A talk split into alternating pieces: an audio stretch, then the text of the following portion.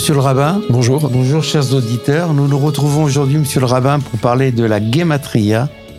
Alors la Gematria, c'est un grand sujet Mhm. dans notre euh, religion. Donc je vais faire une petite introduction pour expliquer à nos auditeurs ce qu'est la Gematria, ce que j'ai trouvé sur Internet. Mais après, vous allez rentrer beaucoup plus dans les explications. Branche de la Kabbale juive qui s'occupe d'interpréter sur la, une base mathématique les données chiffrées du texte hébreu de la Bible. Chaque lettre de l'alphabet hébreu a une valeur numérique. Donc on utilise ces valeurs électriques au- dans des mots ou dans des groupes de mots. Mhm. Donc vous allez nous expliquer. Donc monsieur le rabbin, la question, la première question, qu'est-ce que pour vous la gematria C'est vrai que c'est un grand sujet et intéressant aussi. Alors c'est vrai que tôt le matin, euh, on va peut-être faire un peu travailler euh, nos, nos ménages, mais, Nos ménages. mais euh, en tout cas le mot gematria, alors on dit gematria ou gematrie, certains disent aussi gématrie. Alors est-ce qu'il y a un lien avec le mot géométrie? Il est possible, c'est possible. Mais en tout cas, gematria, on peut dire que c'est donc la valeur numérique. C'est ce qu'on traduit euh, d'un point de vue simple. C'est en fait une forme euh, de numérologie. C'est également une exégèse. C'est euh, propre au texte biblique. Dans son analyse, c'est vraiment typique de l'analyse du texte biblique. Ça consiste alors à additionner effectivement la valeur numérique des lettres d'un ou de plusieurs mots et euh, pour se lancer, on va dire, à une interprétation, une interprétation du texte. C'est surtout ça l'enjeu, c'est qu'il y ait une interprétation possible grâce à ces associations donc de, de, chiffres. On, avait déjà évoqué nous la notion de ce qu'on appelle le pardes. Le pardes, c'est le littéralement le verger, mais c'est également, on avait dit, les quatre types d'interprétation du texte biblique. Nous avons le pshat, c'est-à-dire Oui. ce qu'on avait dit, appelé euh, même disons même l'ultralittéralisme, c'est-à-dire le sens le sens littéral, mais le mot pshat, on l'avait déjà évoqué, veut signifier également le fait de déshabiller, pochette, le fait de déshabiller, c'est-à-dire qu'on a plusieurs couches qui se superposent au niveau de la compréhension, et dans la notion euh, de pshat, on a vraiment le sens littéral le plus simple, mais qui peut effectivement, en creusant davantage, eh bien nous faire entrevoir d'autres notions et nous donner un sens tout à fait nouveau à ce, au verset. Et, euh, et c'est ça qui est important, c'est que euh, l'hébreu, c'est une langue simple, c'est une langue simple, bien que l'expression dit euh, c'est de l'hébreu pour dire que c'est compliqué, mais c'est une langue simple qui nous ouvre, on va dire, à une infinité de sens, et euh, dont la tradition juive établit bien sûr que ce texte est d'origine divine. Donc c'est ce qui va nous permettre d'avoir accès à ce, sens qui est, on va dire, infini quelque part. Donc vous aviez éno- énoncé la Kabbalah. Alors la Kabbale, euh, elle va notamment permettre d'explorer, on va dire, le monde du divin à sa façon. La Kabbalah, euh, je le rappelle, ça veut dire réception, le fait de recevoir. C'est le, le, le, le sens ésotérique, mais c'est également euh, euh, donc une, une, une- un mode d'interprétation. C'est ce qu'on appelle le sod, justement. Dans le mot pardes, excusez-moi, on avait cité au départ le mot pardes, qui veut dire le verger. En fait, ce sont les lettres P, Resh, Dalet, sa mère. Le P fait référence au pshat, le Resh fait référence au remez. Le remez, justement, c'est l'allusion, c'est le signe mais c'est la gematria appartient à ce domaine-là. Il appartient au domaine du remez. Donc c'est c'est le deuxième volet, si l'on peut dire, après le pshat. Et ensuite, nous avons donc euh, le dalet qui fait référence au drash, c'est l'allégorie, c'est l'interprétation, et le samer qui fait référence donc au sod, justement au, secret. secret. C'est le secret, ça justement la Kabbale en fait partie. On associe toujours la gematria à la Kabbale, enfin du moins on a tendance à l'associer à la Kabbale, alors qu'en fait, Elle si on, avant. voilà, si on regarde d'un point de vue historique, la Kabbale entre en scène, euh, on va dire, à la fin du XIe siècle, au début du XIIe siècle, et pourtant nous trouvons déjà des allusions de Gematria déjà dans le Talmud. Pour ajouter encore à ce qu'on disait, la Torah est, on va dire, un, organisme que l'on appelle également Goufé Torah. C'est une expression qui revient souvent. Goufé Torah, littéralement, c'est le corps. Gouf. C'est le corps. Eh bien, il y a le corps de la Torah, mais si on veut, avant de vouloir analyser l'âme de la Torah, eh bien, il faut, effectivement analyser d'abord le corps de, de cette Torah.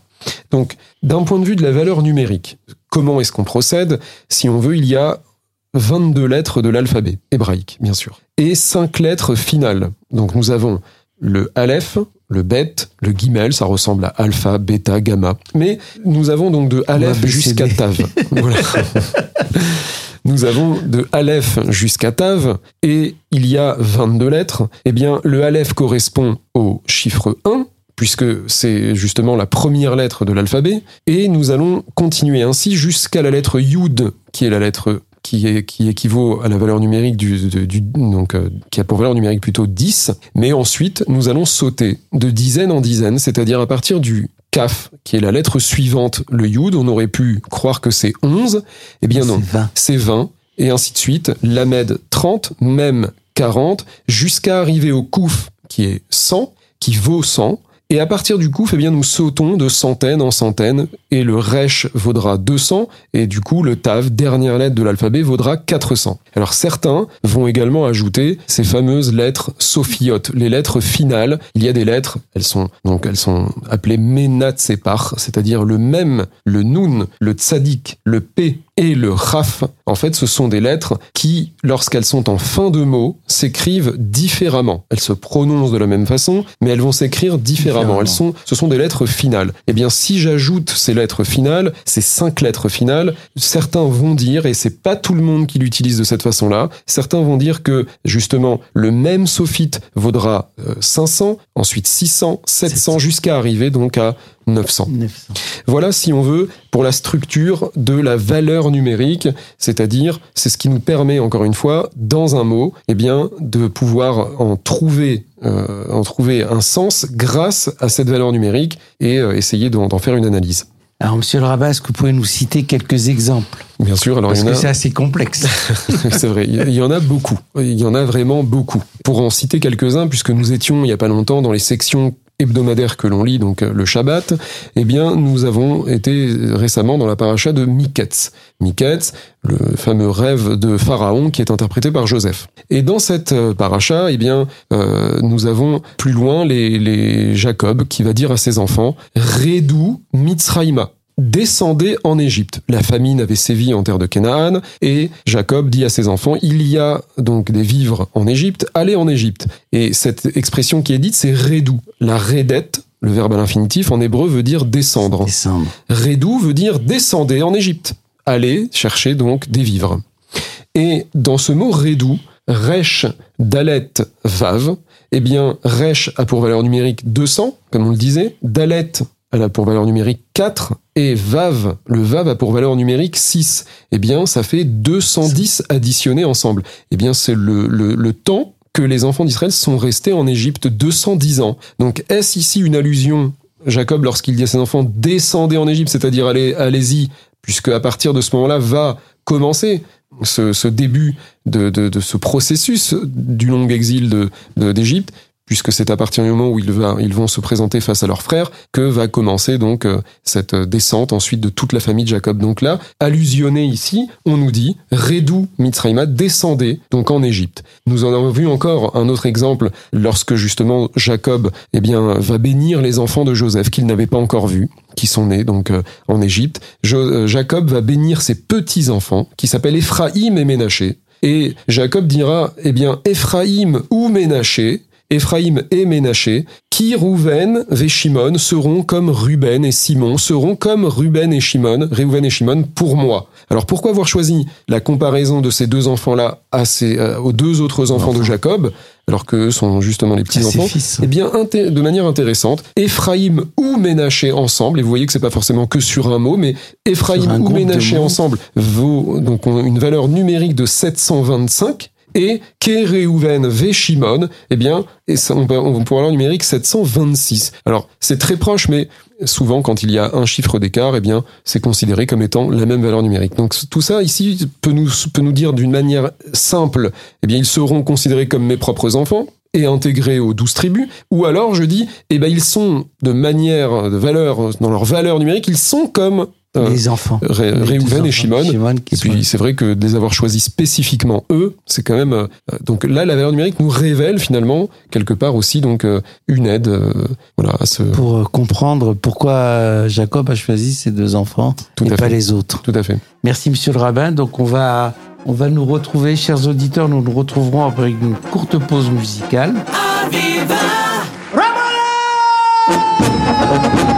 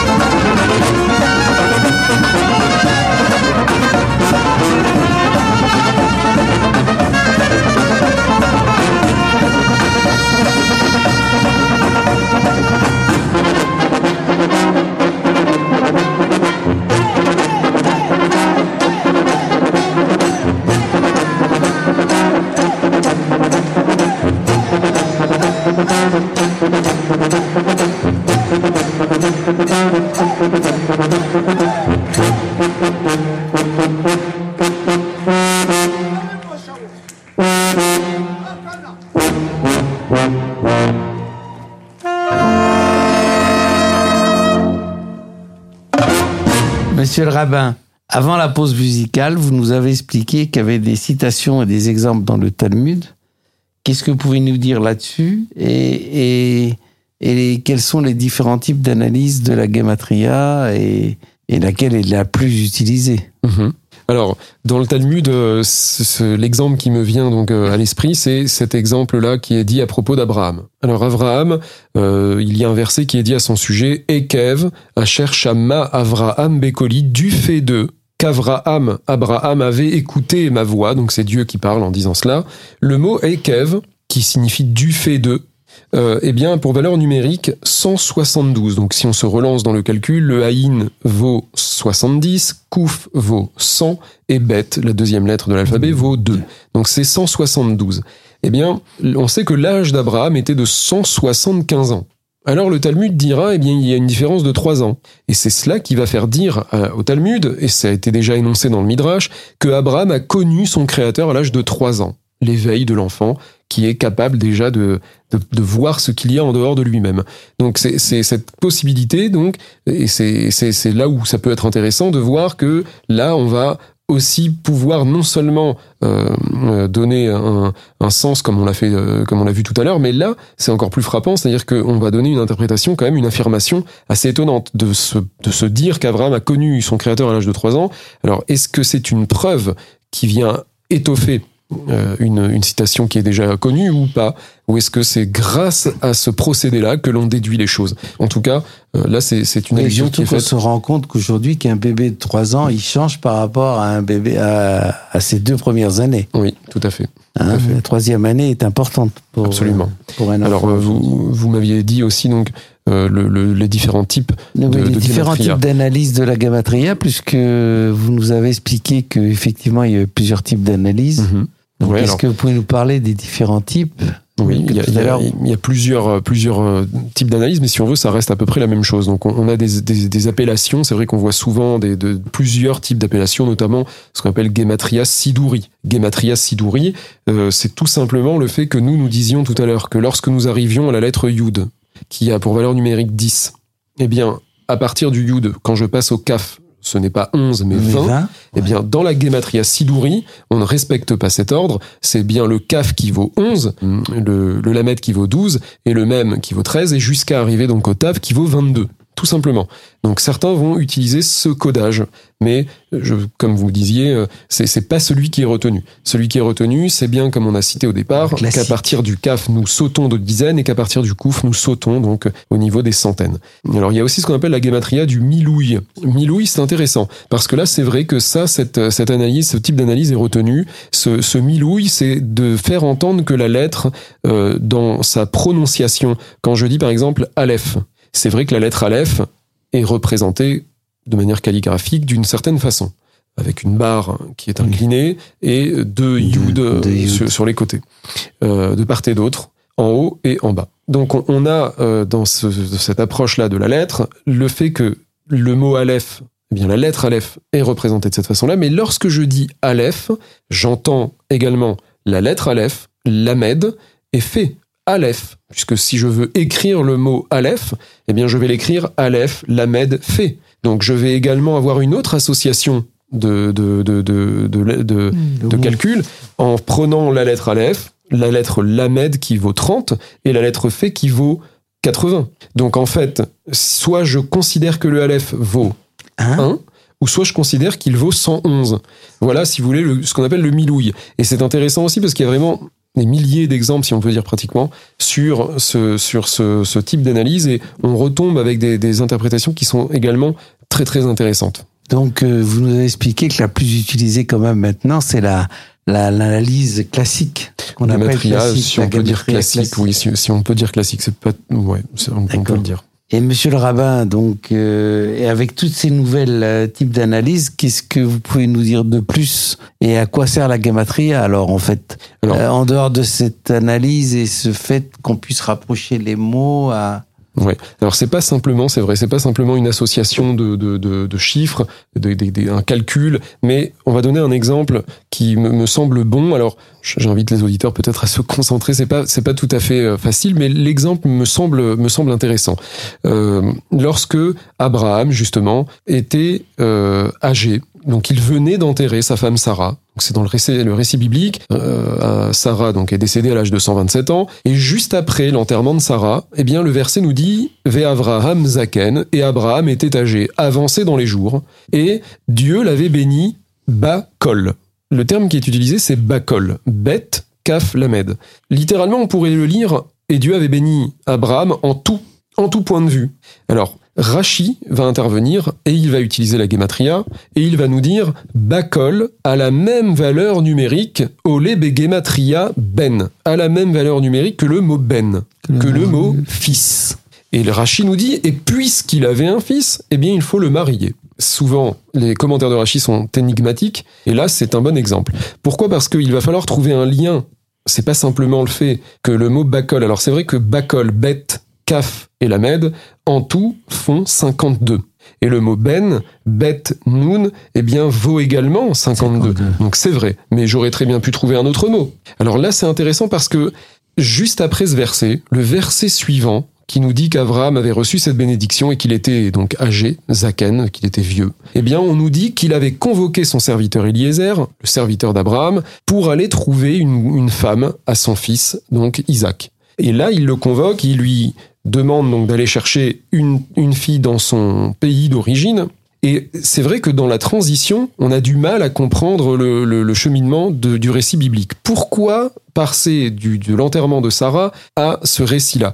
Eh bien là, si on veut, Rachid est en train déjà dans un premier temps de justifier que le mot Bakol, eh bien, va avoir un lien avec le fils, fils. qui doit se marier. Et dans le récit biblique, je vois que juste après, effectivement, eh bien, euh, Abraham charge son serviteur de, de trouver une femme pour son fils. Alors, là où c'est intéressant, c'est que Bakol, et là on va rentrer dans l'analyse, puisqu'il va falloir trouver encore une fois un, sens, euh, c'est que le mot Bakol, c'est, ça fait partie des attributs divins. Il y en a plusieurs, dont notamment la générosité, le chesed, la gevura, la, la, la, la, rigueur. Et Bakol, eh bien, nous disent euh, le, le Narmanide, le Ramban, nous dit que, eh bien, c'est le lien entre Shamaim va Aret, c'est le lien entre le ciel et la terre. C'est-à-dire que nos patriarches, les patriarches, vivaient de manière, euh, on va dire, tout à fait en phase avec le projet divin. Ils étaient le reflet parfait dans ce monde-ci de ce qui devait être perçu en haut, et eux percevaient les choses et les vivaient, on va dire, pleinement.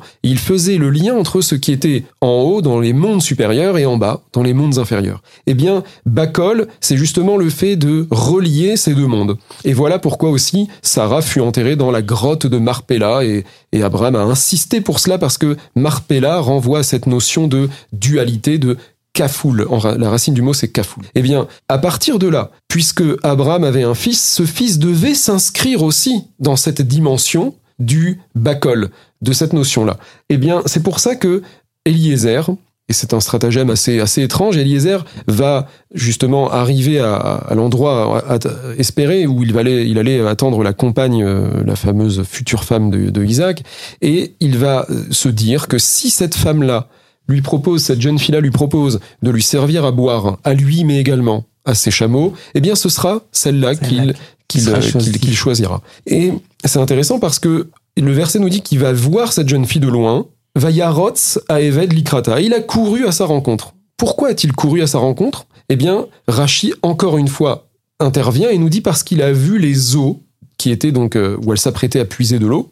Eh bien, les eaux sont montées littéralement à sa rencontre. Et nous savons qu'il y a eu une césure dans la Genèse, une césure entre les eaux d'en haut et les eaux d'en bas.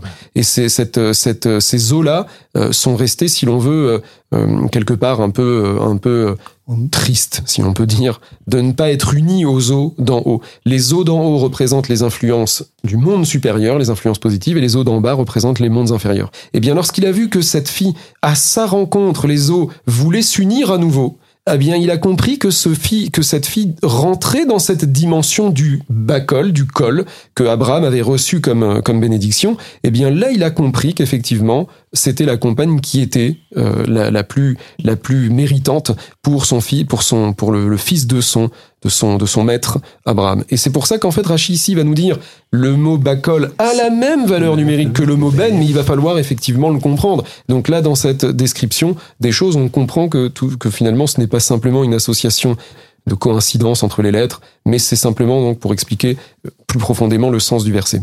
Alors, on va quand même demander, monsieur le rabbin, avant de terminer cette émission, aux auditeurs de bien vouloir nous dire s'ils ont tout compris. parce que c'est assez complexe, la gematria, et il faut se mettre à faire des exemples. Donc, il faut aller chercher et le mot, et l'alphabet l'alphabet hébraïque qu'on trouve sur Internet, donc pour, euh, avec les chiffres, pour pouvoir faire des exemples et comprendre. Merci, monsieur le rabbin. Donc, nous nous retrouvons vendredi prochain euh, Oui. pour une nouvelle émission. Shabbat Shalom, Merci. monsieur le rabbin. Shabbat, Shabbat Shalom, Shalom. aux auditeurs. Et euh, à vendredi prochain.